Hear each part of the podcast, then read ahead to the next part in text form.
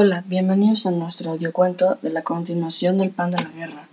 Nosotros somos Patricia Cosme, Diego Kirchner y Enrique Puente.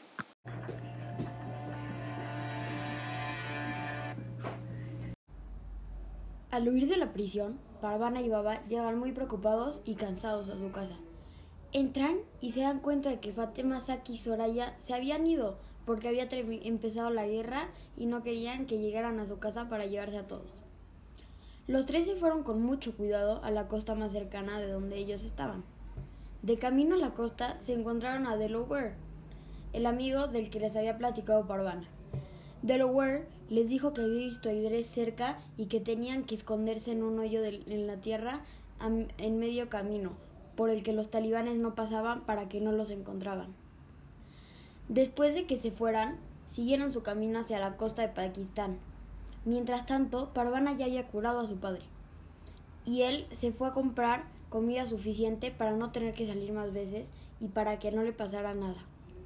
Mientras estaba comprando, a lo lejos vio a Razak en la tienda.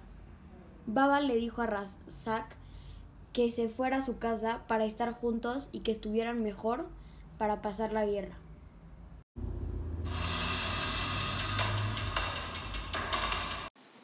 Parvana, Baba y Razak estaban asustados y hambrientos, porque hay un toque de queda que se está dando en Afganistán gracias a la guerra y sus bombardeos. Baba está siempre contando historias sobre los antiguos imperios que dominaban Afganistán y más tierras.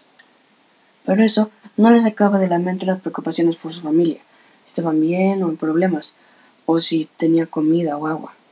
Por si no era poco, no habían comido en días, porque los talibanes ni Baba les permitían salir de su casa. En otro país, Soraya, Fatema y Saki se introducían en la zona de carga de un barco de que se dirigía a los Estados Unidos de América. Y por lo que escucharon, los derechos humanos y los derechos de las mujeres son valorados y hay igualdad. Ese barco hará varias paradas en donde se llenarán de comida y agua, porque planean robarla de las cajas de comida. Parvana, Baba y Razak estaban muriéndose de hambre. No podrían aguantar otro día sin comida. Por la desesperación, decidieron salir y buscar algo de comida. Era muy arriesgado, pero no tenían otra opción. Al día siguiente se prepararon y salieron muy temprano por la mañana. Afuera de su casa no había ningún talibán, así que salieron y se dirigieron a la costa más cercana. En el camino se encontraron a un equipo de soldados. Ellos se escondieron, pero Baba tropezó. Uno de los soldados los escuchó y fue a revisar para ver qué pasaba. Era un soldado joven y flaco, así que Razak lo noqueó con facilidad. Después de, que los soldados se fueron, Parvana, Baba y Razak llegaron a la costa. Tenían la misma idea que el Salieron de la costa escondiéndose en un barco de carga que los llevaba. Al parecer, el barco iba con destino a Irak. Llegaron a Irak, pararon a comprar un poco de comida y de ahí se metieron a otro barco de carga que los llevaba hacia Marruecos. Llegando a Marruecos, se dan cuenta de que la costa estaba rodeada de guardias. El motivo era porque tienen un control de las personas que entran y que salen del país. Entonces, Parvana, Baba y Razak tuvieron que pasar por ese control. Como salieron de su país urgentemente por motivos de guerra, no llevaban nada para, para, para pasar. Entonces, el barco siguió de largo y el destino más cercano que tenían era España. Llegaron a salvo a España, estaban hambrientos y tenían mucho sueño. Pasaron algunas horas caminando, pidiendo pan y alojamiento.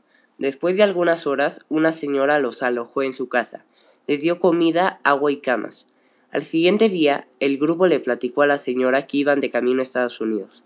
La señora les dijo que conocía un amigo que tenía un barco. Ella les dijo que el viaje sería largo, pero que llegaría a Estados Unidos. Pasó otro día y el grupo se subió al barco y partieron de España. En el camino, el capitán del barco les dijo que unas personas parecidas a ellos igual fueron a Estados Unidos. Les contó que los encontró robando comida. Igual les dijo que eran dos mujeres y un niño. El grupo supo que se trataba de su familia.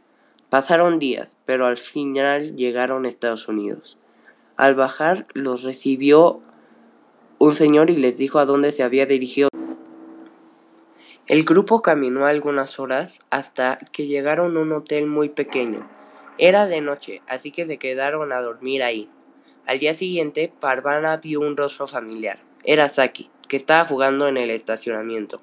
Los dos grupos se encontraron y continuaron con su vida juntos.